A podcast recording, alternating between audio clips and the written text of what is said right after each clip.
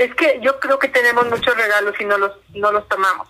Y no es que la vida, todos tenemos nuestros conflictos, nuestros dolores, nuestras tristezas, nuestros problemas. O sea, la vida no es perfecta, ¿no? Pero cómo los enfrentas y desde dónde los vives sí hace una gran diferencia.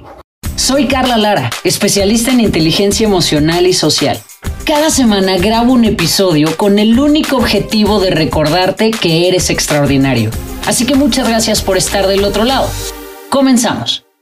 Hola, ¿qué tal? ¿Cómo estás? Bienvenido a este episodio número 21 del podcast Extraordinario. Muchísimas gracias por estar del otro lado. Recuerda que es importantísimo que me sigas, que comentes y que compartas porque es la única manera que tenemos de llegar a miles y miles de personas. Hoy estoy feliz porque tengo una invitada extraordinaria. Ella es escritora de telenovelas y series, es conductora de televisión, autora de siete libros, speaker, life coach y sobre todo es que es mi amiga. Bienvenida a este episodio número 21, Marta Carrillo. Hermosa, ¿cómo estás? Qué gusto y felicidades por este nuevo proyecto que estás teniendo, es el número 21, 2 y 1 es 3, el 3 es número de la suerte, o sea que estamos con todo y felicidades. Uy, no, pues imagínate, estoy pero de super lujo, ya en la celebración, ya mira, lograr el 20 ya fue una manera increíble de, de pasar esto y ahora contigo en el 21, pues empieza entonces una temporada increíble para mí, muchísimas gracias. No, yo feliz porque además creo que desde que nos conocimos hicimos clic no hemos necesitado vernos mil veces para saber que, que tenemos algo en común, que nos queremos de gratis y eso es bien bonito cuando coincides con alguien en la vida y te das cuenta que estás en la misma frecuencia. Esos son regalos y yo haberte conocido, de verdad que es un regalo. Ay, también para mí, porque sí, tal cual así fue. Nos conocimos y fue como si ya nos hubiéramos visto antes y platicar contigo es facilísimo y es riquísimo.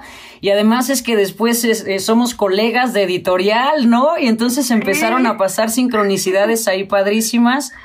Y pues bueno, qué, qué padre es tener amigos eh, que admires de esta manera.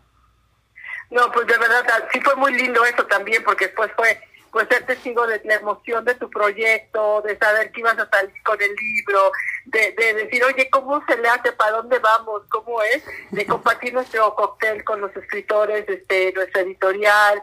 O sea, fue muy bonito, hemos tenido experiencias muy lindas. Sí, ha sido un tiempo muy lindo. Y justamente porque a mí me encanta tu historia y lo que leo de ti, ¿no? Justamente por eso además quería invitarte, porque yo creo que muchas veces como que vemos solamente una parte de las personas, ¿no? Hoy las redes se vuelven un escaparate, pero hay mucho más detrás, o sea, se vuelve de pronto este lugar de decir, bueno, pues sí, pues es que ya están ahí, ya tiene siete libros publicados y ya tiene, escribe para, no, o sea, escribe telenovelas y escribe series, pues sí, ya está hecha, ¿ok? Hoy sí, pero no siempre fue así. Entonces, no, no, siempre mi primera pregunta es, exacto, mi primera pregunta es esta. ¿Cuándo y cómo supiste que querías ser escritora?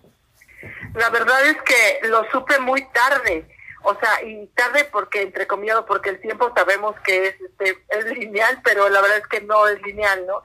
Pero yo de niña jamás pensé ni siquiera ser escritora, jamás pensé salir en la televisión, jamás pensé estar en el lugar en el que hoy estoy, porque en mi casa no había dinero, venía, yo fui a escuelas públicas, fui a escuelas de gobierno, primaria y secundaria, entonces te podrás imaginar que para una niña en esas condiciones es muy difícil soñar con algún día poder tener, estar en una posición como la que hoy puedo estar. Yo las letras las encontré en el camino y yo toda mi vida he tenido una filosofía de vida muy extraña porque a, a mí me dices, ¿quieres hacer algo? Y te digo sí. Y no tengo idea cómo se hace. No sé, igual me pasó cuando me ofrecieron hacer radio, cuando me ofrecieron hacer televisión, cuando me ofrecieron entrar a hacer este un concurso para ver si podía escribir, porque iba pasando por un pasillo y vi plazas de Samo y dije, ay, esto suena bien bonito, es buscar escritores. Y entonces dije, ¿qué hay que hacer? Entonces hay que hacer un guion. Y después de haber estudiado comunicación, obviamente ya había llegado a la carrera universitaria, pero yo me estaba dedicando a otras cosas, al periodismo de espectáculos. Okay. De repente dije, ¿y si hago eso? ¿Y si, y si lo intento? Lo intenté y me quedé en Plaza Sésamo, que fue mi primer trabajo. Trabajar para niños fue increíble, porque los guiones iban a Nueva York, te venían los gringos a contarnos cómo se hacían las historias, cómo, cómo ponerle un mensaje a un niño, tener cuidado de cada palabra que decías, de cada imagen. Eh, fue hermosísimo. Y ahí sí empecé escribiendo para niños, sin pensar que algún día iba a irme al otro lado para los adultos. Qué increíble historia, o sea, era como un talento que tenías que no sabías ni siquiera que tenías. No, no lo sabía. Yo no sabía que podía crear, o sea, porque creo que en la vida hay veces que hay gente que me impresiona que tiene clarísimo qué, qué va a hacer. Yo siempre fui multichambas, entonces yo veía las carreras de otros que decía, va derechito, va derechito, sabe perfecto a dónde va, y yo no. Yo le echo de todo, he estado adelante de las cámaras, atrás de las cámaras, en diferentes medios, o sea, anduve aprendiendo de muchas áreas, así es mi vida, o sea, siempre ha sido así. Por decirte, tengo dos hijos, uno es parto natural, uno es cesárea y luego tuve un aborto. O sea, la vida me ha permitido como tener experiencias en diferentes ángulos. Yo supongo que preparándome para ser escritora. Okay. Entonces, cuando yo empecé en esto, pues te digo, empecé como periodista de espectáculos, sin querer ser periodista de espectáculos. Tampoco que yo no quería hacer eso, pero era el único trabajo que había. Y entré así como ahorita una crisis similar a la de que no hay empleo. En ese momento que yo busqué trabajo no había empleo. Yo quería dedicarme al, o al periodismo serio o, al, o hacer creativo en una agencia de publicidad. No había ni uno ni había otro. Okay. Entonces tomé lo que había y sin saber que eso que había era como la puerta que me iba a llevar a donde hoy estoy. ¡Wow! Es que eso a mí me encanta, o sea, la historia que hay detrás de alguien para entender que muchas veces no es que tengas el plan perfecto, ni siquiera que sepas cuáles son tus dones, tus talentos, porque de repente se pone muy de moda esto de encuentra tu pasión, encuentra tu pasión. Entonces ahí tienes a las personas corriendo de un lado al otro a ver en dónde está su pasión y yo no sé si a ti te pasa en esta fase de coaching, pero a mí me pasa muchísimo que las personas me dicen, Carla, no tengo ni idea de cuáles son mis dones, no tengo ni idea de cuáles son mis talentos, o sea, ¿cómo le hago? Y entonces nos encontramos con una historia como la tuya, tan increíble de decir, pues es que a veces, más allá de saber todas las habilidades y de tener la lista clara, es ir como fluyendo en la vida y diciendo, eso me gusta, lo voy a hacer. Eso es ahora, ahí voy. Yo es lo que, te juro que yo para mí, mi filosofía de vida siempre fluye, fluye y he aprendido mucho y sobre todo creo que ahorita esta etapa en la que nos han guardado, el universo nos ha guardado, creo que nos ha demostrado que lo único que tenemos de verdad es el aquí y el ahora. Y cuando tú estás en un momento dado, sueñas, tienes muchos sueños, muchas fantasías. Yo soñaba, yo te voy a decir que de niña mi primera cosa que yo quería hacer te vas a reír porque yo quería ser piloto aviador, porque quería conocer el mundo, o sea, no por los aviones, pero pues no había mujeres pilotos aviadores, entonces, o sea, imagínate, obviamente no era una opción en mi vida, y menos, o sea, que pagar una escuela muy cara, olvídalo. Entonces, pero eso de conocer el mundo me lo ha dado la posibilidad de, de ser escritora y de tener que ir a diferentes lugares para conocer diferentes culturas, para entender el mundo. Entonces, muchas veces tú tienes un sueño más grande que tú. O sea, y ese sueño era viajar y conocer el mundo, por decirte. ¿Cómo iba a llegar ese sueño? Pues solamente la vida me lo iba a mostrar. Entonces, pareciera que si yo hubiera ido por la línea recta, hubiera nacido hombre y hubiera sido piloto aviador. Pero nací mujer y no era una posibilidad para mí en ese momento cuando yo era niña. Claro. Entonces, eh, tuve que adaptarme pero sin saber mi alma de alguna manera me dice, tú espérate, tranquila, porque sí llegaremos. Pero el camino fue muy diferente. Y hubo momentos de, de, te digo, donde yo decía, ¿y ahora hacia dónde voy? ¿De verdad estoy haciendo una carrera o no? Porque pues yo estaba escribiendo, escribí para una revista de fútbol americano, o sea, hice cosas que dices, ¿de verdad? ¿No? Pero es en este descubrirte en la vida, porque no hay otra forma o sea, de ir diciendo, a ver, esto me gusta, esto no me gusta, pero yo siempre he dicho que sí. O sea, aún te digo, cuando entré a la televisión, me hablaron para decirme, tienes en 15 días que estar en la televisión, en un segmento, en el noticiero más importante de la mañana de televisión. Y yo dije, perdón, ¿de dónde? ¿Cómo yo estoy en radio? ¿De qué me hablas? Dijeron, te espero en 15 días. Ahí hubiera podido salir huyendo, que era lo que mi cuerpo decía, huye, huye. y dije, pues no, o sea, voy a ver, igual es un fracaso, pues ni modo, o sea, algo aprenderé, pero me enfrenté. Y tuve un amigo que me hablaba y me decía, un, comediante en Estados Unidos, Arao, Arao, un día me habló y me dijo, Marta, quítale el gancho a tu ropa. Y yo dije, ¿de qué me hablas? Y dice, muévete, muévete, pareces roca. O sea, date la oportunidad de sonreír en la tele. Era tanta mi angustia que no lo estaba gozando. Y eso me hizo decir, órale, va. Y ya, si me equivoco, ni modo, vamos a entregarnos al proceso. Hay que entregarse a los procesos. Eso, híjole, es que eso es increíble de verdad porque...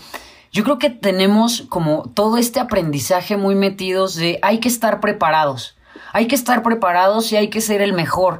Pero pues ¿cómo vas a estar preparado para algo que no sabes? ¿No? ¿Cómo vas a estar preparado para algo que es completamente nuevo para ti? ¿Y cuánta gente sabemos que se queda paralizada? Como, o sea, si tu cuerpo te dice corre, muchísimas veces le hacemos caso al cuerpo sin saber que es atravesando y dando ese paso que empieza toda la magia. Mira, te puedo platicar otra experiencia porque cuando yo, o sea, un día con mi amiga, mi socia, que tenemos ya 20 años escribiendo telenovelas, este, la primera vez que escribimos una, este, dijimos, oye, si escribimos una telenovela y las dos, bueno, va, ni una ni otra sabía escribir telenovelas, sabíamos el formato, sabíamos, este, las dos habíamos trabajado para Plaza Sésamo, etcétera.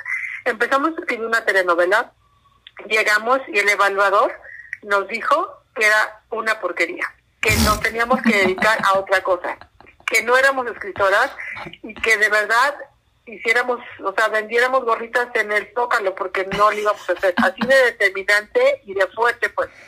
Cristi y yo salimos de esa junta llorando porque la habíamos entregado con la mayor emoción, habíamos trabajado en ella horas, pero dentro de nosotros sabíamos que sí teníamos algo importante, que sí valía la pena, que, que no era como otras veces que dices, ay, bueno, pues ya me dijeron que no, ya. No, creíamos las dos en eso que teníamos y que habíamos creado.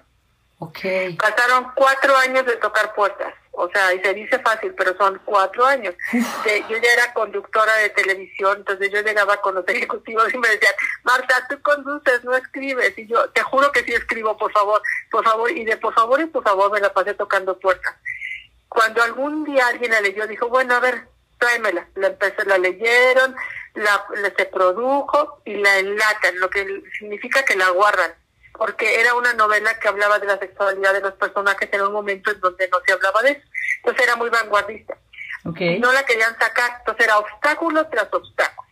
Y de repente un día no tuvieron otra producción y la única que estaba guardada era la nuestra. La sacan y esa novela de, se llamó Tres Mujeres y de 160 capítulos se fue a 530 por el éxito. ¡Wow! O Esa novela hoy en día se está repitiendo, justamente ahorita después de 20 años se está repitiendo en el canal de telenovelas.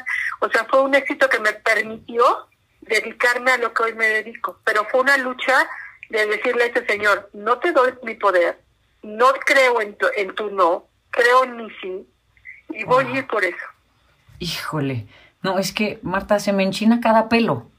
O sea, porque es una historia padrísima. O sea, te dijeron, bueno, órale, ya, has insistido tanto que te vamos a grabar. Lo graban, pero lo guardan. Entonces te quedas como, o sea, ya casi con un pie adentro, pero seguías afuera. Y entonces de repente es como esa sincronicidad. Llega el momento en el que dicen, bueno, a ver, pon eso que tenemos ahí.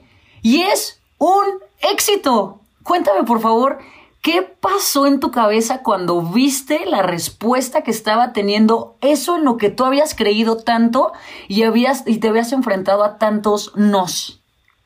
Pues fue fue algo indescriptible interno. Desde mira, hubo una vez, por ejemplo, que es muy bonito la primera vez que es como orgásmico, te puedo decir la palabra, cuando tú entregas un libreto y un actor lo, lo dice. ¿No? Porque de algo que es como en dos dimensiones empieza a cobrar otras dimensiones. Luego algo que es blanco y negro empieza a cobrar como todo el color. La primera vez que yo fui a una lectura fue así como decir, no es cierto, esto no es real, esas no son mis palabras, porque de verdad que cuando tú escribes y te debe de pasar también a ti, tú te conectas con algo superior a ti que baja, las cosas bajan. Yo creo que a mí nos, y a otros escritores nos utilizan como para bajar información. Entonces hay veces que yo veo escenas que digo, ¿y es en qué momento le escribimos? ¿Cómo surgió? ¿No? Entonces oír eso, la primera vez que llegué a un set y estaba, era el lanzamiento de Jorge Salinas, era Sergio Sendel y Pedro Armendáriz.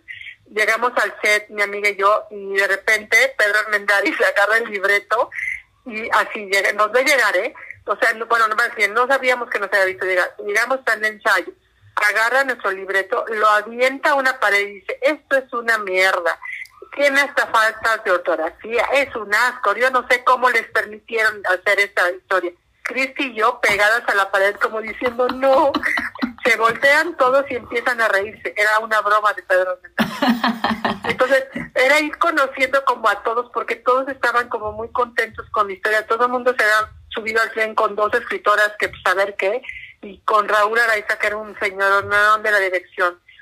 Pero cuando ya la vimos al aire, cuando empezaba la canción de Arjona de Desnuda, cuando veíamos a Jorge Salinas y Karim Lozano, Erika Buenfil, Alexis Ayala, o sea, nombres que en ese momento eran sus dos protagonistas. Sí. Decías, no lo puedo creer, en el canal 2 de las estrellas, Televisa, llegando este, a más de 120 países con una historia, es algo que no puedes imaginar. No, porque a mí me ha tocado llegar a, visitar otros países en los que llego y veo las telenovelas de televisión y digo, no, inventes, aquí está, en este continente, en este país. Entonces, es algo que, que hay que, yo, y aparte con una responsabilidad, porque Cris y yo siempre hemos hablado de mujeres fuertes desde la primera historia, empoderando a nuestras mujeres, porque estamos muy conscientes del mensaje que, que, que llega y que tienes que dar, y es entretenimiento, pero también hay una responsabilidad. Eso me encanta. Entonces, y en esa historia, por ejemplo, era el tema que causó, fíjate, hace 20 años, ¿eh? lo que causó más impacto fue que habláramos de que la virginidad no era importante, que un tema que en ese momento mm, no podías hablar de él. Era revolucionario, o sea... hablamos de eyaculación precoz, o sea, de un hombre que no te satisface porque tiene eyaculación precoz y que se siente un macho y que te echa la culpa de la infertilidad, o sea, temas que en ese momento, por eso causó tanta sensación, porque eran temas que no se hablaban, eran como tabú las telenovelas, y entramos, pero entramos con el pie derecho, gracias a Dios, y a todos los que estuvimos en esa producción, pues nos fue increíble. A mí me, me, encanta escuchar tu historia justamente por eso, porque es una historia de muchos nos, pero que al final esos, todos, o sea, y fuiste acumulando tus nos para empezar a cumplir esos sueños que tenías cuando eras niña y cumplirte a ti, porque pues ahora recorres el mundo, vas de un lado al otro, pero novelas, pero series, pero siete libros, Marta, o sea, ¿qué te pasa? ¿Dónde estaba guardado todo eso? Pero fíjate, te voy a decir la historia de mi primer libro, porque yo, por ejemplo, vi tu proceso y tú lo creaste, lo pensaste, le hiciste este, una escaleta, fuiste palabra por palabra. O sea, todo un libro que creaste desde el, desde el punto A al B con una conciencia, del A al Z con una conciencia. En mi caso, yo no sabía que estaba escribiendo un libro el primero. Ok. O sea, okay. es que son esos, o sea, o sea, muchas veces dices, eh, no sé si te pasa, pero yo en momentos de desamor o de dolor me vuelvo muy creativa. O sea, como que contacto todas las emociones y contacto mucho mi sombra y eso me permite conectar con otros otros momentos este, personales o del inconsciente, del inconsciente colectivo. Entonces, en ese momento, fíjate, yo acababa de terminar, en hoy me habían dicho vaya Dios, porque yo estaba como conductora en hoy, y me dijeron, en uno, he estado en diferentes temporadas. Ya cuando aprendes que puedes estar en diferentes temporadas ya no te duele tanto, pero las primeras, pues te duele muchísimo, las primeras porque dices ya no voy a regresar y luego te das cuenta que sí, ¿no? Pero bueno, esta era la segunda temporada que yo estaba en hoy y ya había cambiado de producción y cuando cambia producción generalmente quitan a todos y se quedan muy pocos. Entonces a mí me habían quitado. Después, después de eso, tuve la traición de un amigo que se quedó con un proyecto mío, con mis personajes, con todo y se los clavó. Entonces, fue dolorosísimo. Y tres, échale, había acabado con una, terminado con una relación de esas que son súper tóxicas, pero que no se agarrara con, con el último, las últimas uñas que dices, no, ¿no? Sí, sí, sí. Pero que no, ya, ya no había manera, o sea, no era súper tóxico. Entonces yo estaba en un momento de hoyo absoluto, de así de no querer en la vida nada. Entonces empecé a escribir Yo en pijama en mi casa, ves que escribí, escribía, escribía a través de un personaje, empecé a crear una historia, empecé a, hacer así, o sea, a crear todo un, todo, un tema, de, del trayecto de una mujer desde el principio hasta el final en un periodo de su vida. Y después un día, está hablando junto, este, justo con Eugenio Derbez, me dice, ¿y qué estás haciendo ahora? Y le digo, pues estoy escribiendo prosa, güey, o sea, algo que no sé para dónde ni para qué, pero así salió. Entonces me dijo, ¿por qué no se la llevas a mi editorial? Y yo, ¿tú crees? Y me dijo, sí, pues llévaselo, no pierdes nada.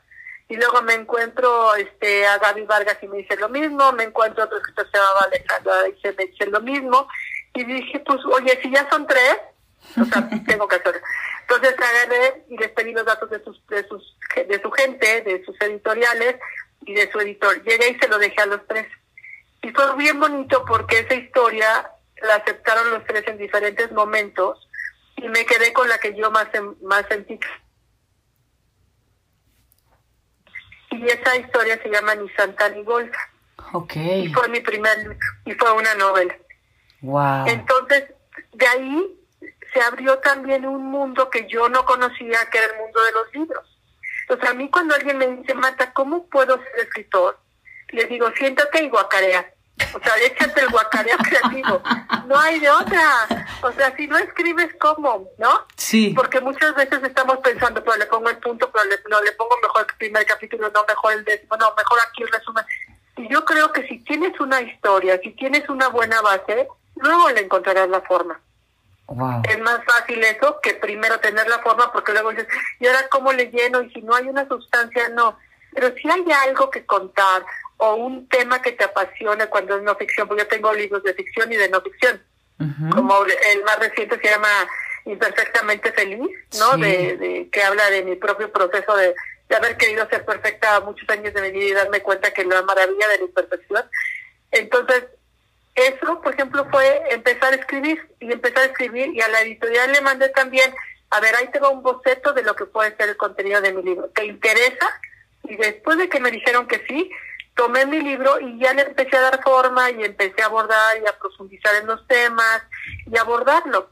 Pero esa es mi manera de crear y para mí ha sido mucho más fácil contactarme con eso porque cuando entro en la cabeza y digo derecha, izquierda y ahora qué hago y voy para acá, mi, mi parte del otro lado dice no, no, no, mi misterio otro dice no, no, no podemos crear así.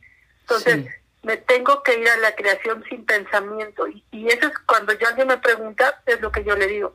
Wow.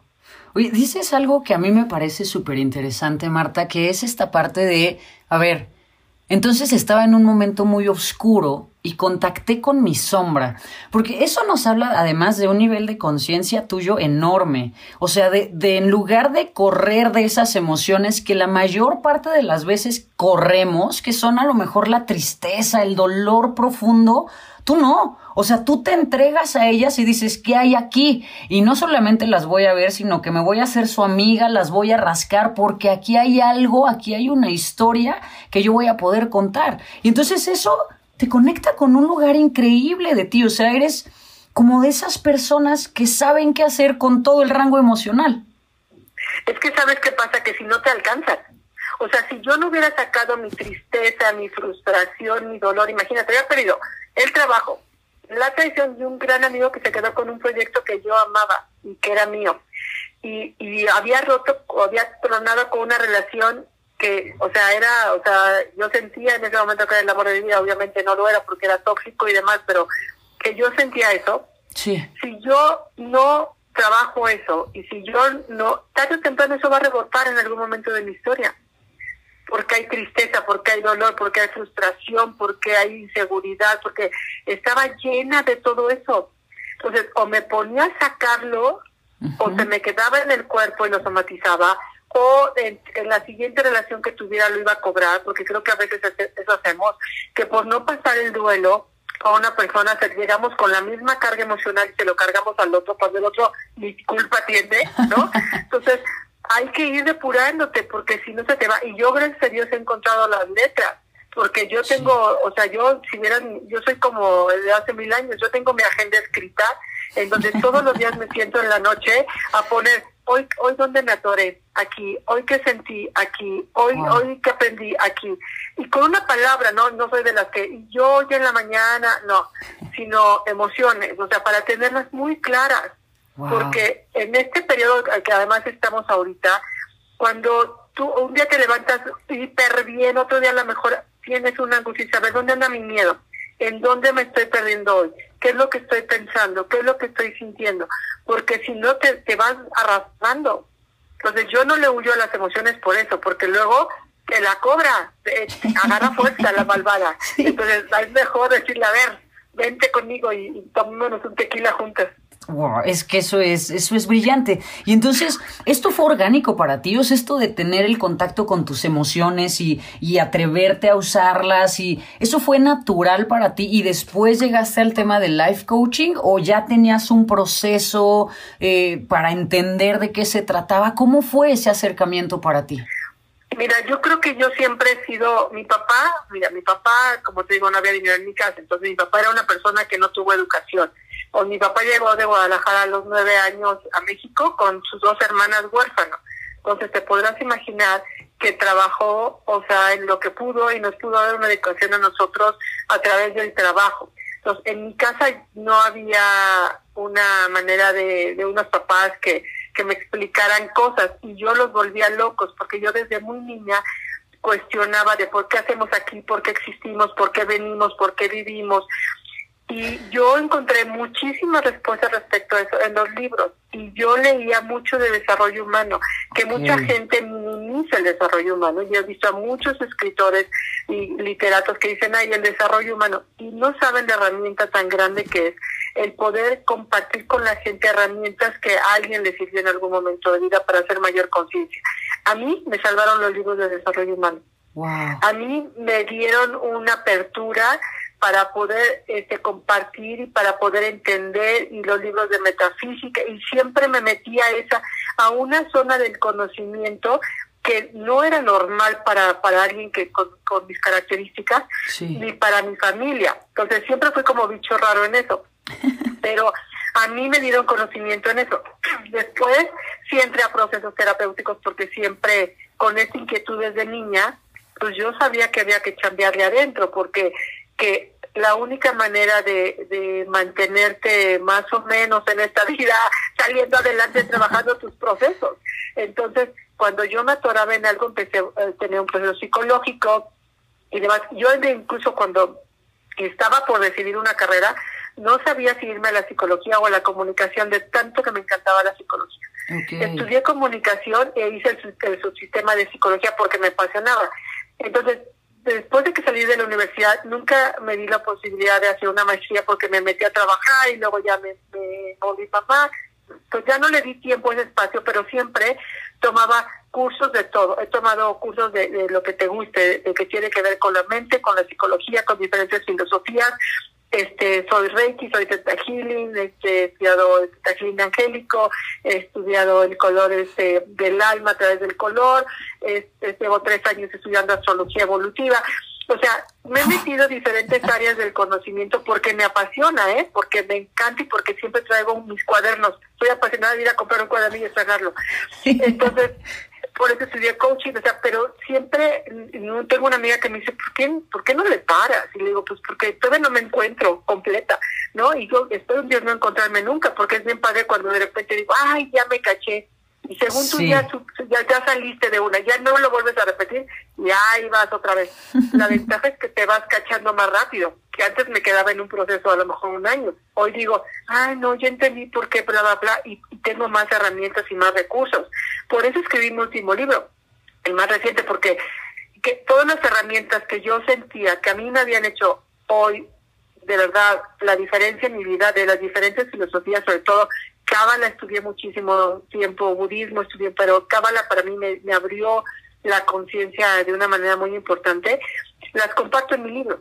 En este libro, y por eso puse siete herramientas este, que te hacen ser una mejor persona, porque a mí me hicieron ser una mejor persona. Y todavía me falta mucho por trabajar en mí, obviamente, pero son herramientas que yo fui adquiriendo en el tiempo. No, no es algo que te diga, no, mira, en tal curso, no, porque una me la dio alguien, otra me la tuve maestros hermosos, he tenido maestros que, que me han permitido ver la vida desde diferentes áreas. E, eso de viajar al mundo también es viajar ahí, es viajar en la, en, la mirada de diferentes personas que, que te van nutriendo y eso, esa, eso, eso lo tienes que buscar. Yo siempre he sido como curiosa, como la alumna feliz, ¿no? Entonces, eso es lo que hago. Y además es que yo, yo tengo una frase que es, como hacemos algo, lo hacemos todo. Y entonces, escuchando como toda tu historia es, es justamente eso, o sea, tú te avientas, tú vas, tú exploras, tú buscas, a, a, veces encuentras y cuando no encuentras lo que estabas buscando, descubres otra cosa, o sea, vives como con esta emoción constante de asombrarte de lo que la vida te da, lo moldeas y lo usas. La verdad sí, creo que eso es algo que, que desde muy niña lo fui desarrollando y que no me den pacho. O sea, cuando el otro día estaba viendo una amiga que está tocando Wongs ahorita, ¿no? Y le digo, dime con dónde aprendiste y cómo. Bueno, pues ya me puse de acuerdo con un maestro que está en Tepos, pero que ahorita con la situación como está ahorita no se puede.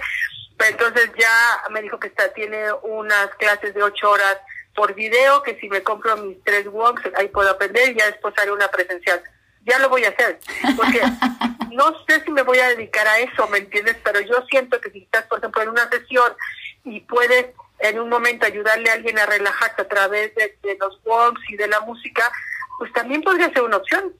¿Me entiendes? Aquí mismo, un día que estés acelerado, dices, ay, voy a tocar hoy mis walks para mí.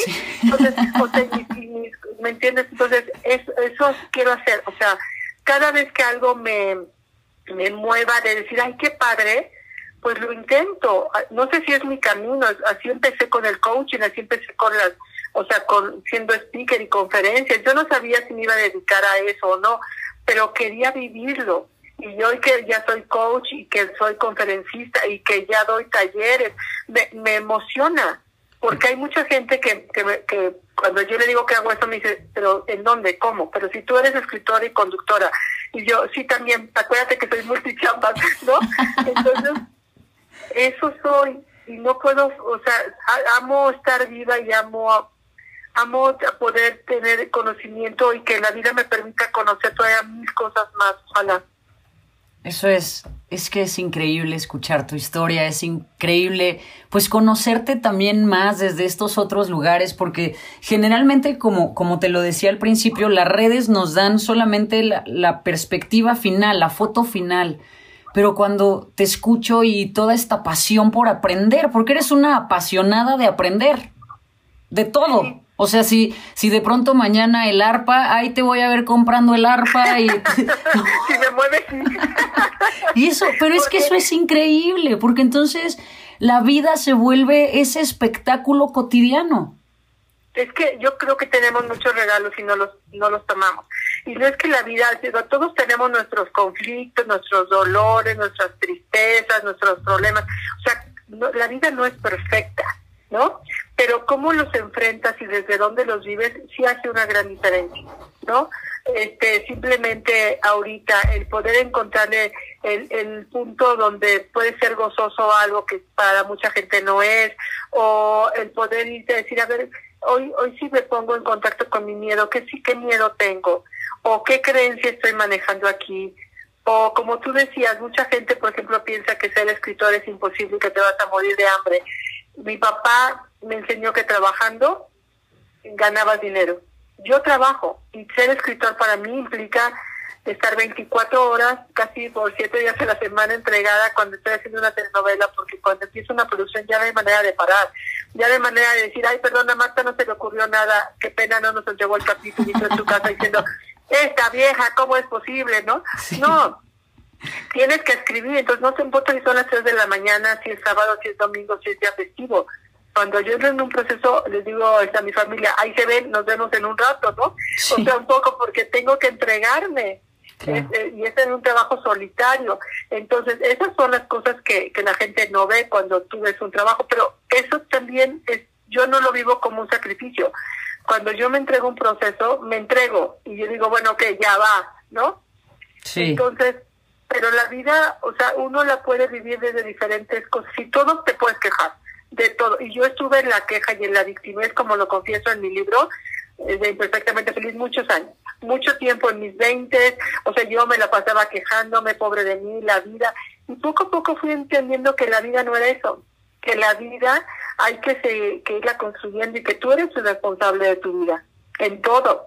Sí. Entonces, es un proceso, pero a veces no nos damos cuenta y creemos que la gente dejó de estar en procesos y que vemos a los que ya lo hicieron, al Dalai Lama, porque ya es Dalai Lama, y al Papa, y no, ellos también están en proceso. O sea, cualquier ser humano que siga en este plano está en proceso. Sí, Entonces, es, algo que no termina. en un proceso, síguele. No, no eres menos ni más que nadie, ni nadie es más ni menos que tú, ¿no? Sí. Me encanta. Yo creo que podríamos hacer episodios de 24 horas, 7 días a la semana. O sea, sí. Es, es interesantísimo escucharte y conocerte. Y, y aparte, me, me encanta cómo, cómo vives la vida y cómo te enfrentas a las cosas. Y, y me, es que me, me apasiona, de verdad, como conocer esta otra parte de ti que, que no habíamos explorado nunca y que es lanzarte a la vida. O sea, fluir en la vida y hacerlo y disfrutar el camino. Yo creo que eso es una de las cosas que, que justamente nos tienen tan conectadas, ¿no? Y que por eso, pues hemos eh, coincidido de estas maneras en la vida porque, porque comparto totalmente esa, esa filosofía, ¿no? Como que esta idea de tenerle miedo a la vida o de estar siempre preparados para hacer las cosas, híjole, creo que nos va limitando y nos va metiendo en jaulitas Mira, si yo hubiera creído, por ejemplo, que por venir de un papá que había, mi papá tuvo hambre, hambre de hambre de que le dolía la panza por no tener comida. Si yo hubiera creído que porque mi papá tuvo hambre, yo tenía que tener hambre, imagínate dónde estaría. Si tu camino hubiera sido otro. Mi creencia me hubiera limitado. Por eso, eso, los coaches sabemos y los psicólogos y toda la gente que trabajamos con esto, qué tan importantes son las creencias por eso hay que cuestionarlas toda la vida. Si yo le hubiera creído a esa persona que yo no servía para escribir, esa que me dijo que me fuera a vender gorditas al zócalo, imagínate que yo le hubiera creído, estaría haciendo eso en lugar de ser escritora. Total. O sea, uno tiene que ir construyendo su vida. Si eres el arquitecto, pero como yo encontré una frase que me encantó, pero también eres el albañil de tu vida, ¿no? sí, el trabajo duro te toca. Exacto, y hay momentos, ha, habido momentos en el periodo en donde he llorado mucho porque una historia no jaló o porque me cerraron una puerta o porque no, pero pues si se cerró una puerta yo toco 20 más, o sea, hay gente que no se atreve por miedo a que, híjole, pobre de mí, cuando yo fui a tocar las puertas de las editoriales, pues yo ya era conductora de televisión, ya tenía telenovelas ellos no me conocían, bueno, sí me conocían, pero no me conocían. Sí. Y cualquiera diría, no, yo no voy a ir a tocar una, una puerta, a ver, háblales de mí y diles a ver si, si les intereso. No, pues yo me fui a agarrar el teléfono y les fui a hablar, ¿no? Porque es la única manera que yo conozco. Total. De, que tienes que ir y dar el paso. Y que si te, te cierran la puerta y dices, bueno, pues ya ni modo o sea, ahora cuál toco, ¿no? Pues sí. Por eso voy a tocar mis wongs ahora para ver qué que abren. y, es que sí, Marta, estamos todo el tiempo a, a, una llamada, a un tocar la puerta, a un video, a una frase, a un poema que nos abra una puerta que ha estado cerrada por años. Y yo creo que eso es como una de las cosas más lindas. Siempre estamos al siguiente momento para que algo mágico nos pase. Está ahí, solamente no puedes rendirte. Tienes que seguir. Tienes que ir por él.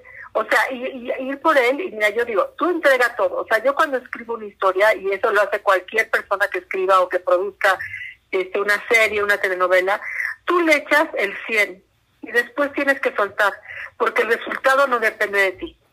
El resultado depende si la gente le gustó, si no, pero nadie sale a la vida para fracasar. O sea, yo no escribo una historia para decir, ay, que fracasemos. No, nadie. Todo el mundo le apuestas al éxito. Cuando sales con un libro igual, cuando vas y tocas una puerta para un trabajo igual, cuando le, llegas a, alguien, ¿no? A, este, a una persona que te gustó, le dices, oye, quiero andar contigo, o te llega alguien, pues igual, es lo mismo. Todos nos tenemos que exponer y si te dice, si recibes un no, dices, ok, no, de verdad es no, o es no aún, o no para ti, pero sí para mí. Sí. O sea, o no contigo, ¿no? No contigo, ¿me entiendes? O sea, los no es una maravilla. Yo tengo una conferencia que se llama así, el poder del no y el poder del sí, porque nada es absoluto en eso. Entonces, para mí yo creo que, que en la vida hay que ir por el sí. O sea, porque sí. O sea, y si este es no, pues voy por otro sí. Flúyele. Porque nos quedamos atorados en tantas tonterías. Nos quedamos atorados en esas relaciones de hace tres años que me divorcié y entonces y no puedo superar. Híjole, o sea, trabaja tu dolor, trabaja tu duelo, trabaja tu pérdida y next, o sea, y no next nada más de una pareja, next contigo. Sí. ¿No? Sí. Marta, qué delicia, qué rico este café a distancia que, que podemos tomar. Y antes de dejarte ir, porque la verdad es que no quiero dejarte ir nunca, pero antes de que terminemos este episodio, voy a hacerte esta dinámica de cinco preguntas rápidas. Entonces, son cinco. rápido? Rápido. ¿Una palabra o qué? Una palabra o una frase, lo primero que se venga. ¿Lista? Sí. Buenísimo. Primera, ¿qué es lo primero que haces al despertar? Agradecer. Eso. Segunda pregunta, ¿qué es lo que agradeces? Simplemente el sentir mi cuerpo y la vida. Ok. Marta, tercera pregunta. ¿Cuál es el mejor consejo que te han dado? El mejor consejo que me han dado. Vive. Creo que es, es, algo que parece fácil, mm. pero que es con la conciencia de estar vivo. Ok. Siguiente pregunta. ¿Cuál consideras que es tu mayor atributo? Ay, las piernas, no, no es cierto. Vamos a subir una foto de portada de este episodio. yo creo que este, que mi mayor atributo es pues, ser una aventurera de la vida. O sea, aventarme a hacer las cosas por las que amo y quiero y, y pienso y sueño. Eso me fascina. Y quinta pregunta. Si tuvieras una varita mágica en este momento, ¿qué cambiarías del mundo tal como lo conocemos hoy? Haría que todos los seres humanos despertáramos en una conciencia. Que nos diéramos cuenta que podemos vivir juntos y con un respeto y con un amor, con la conciencia despierta. Eso. Creo que ahí radica todo.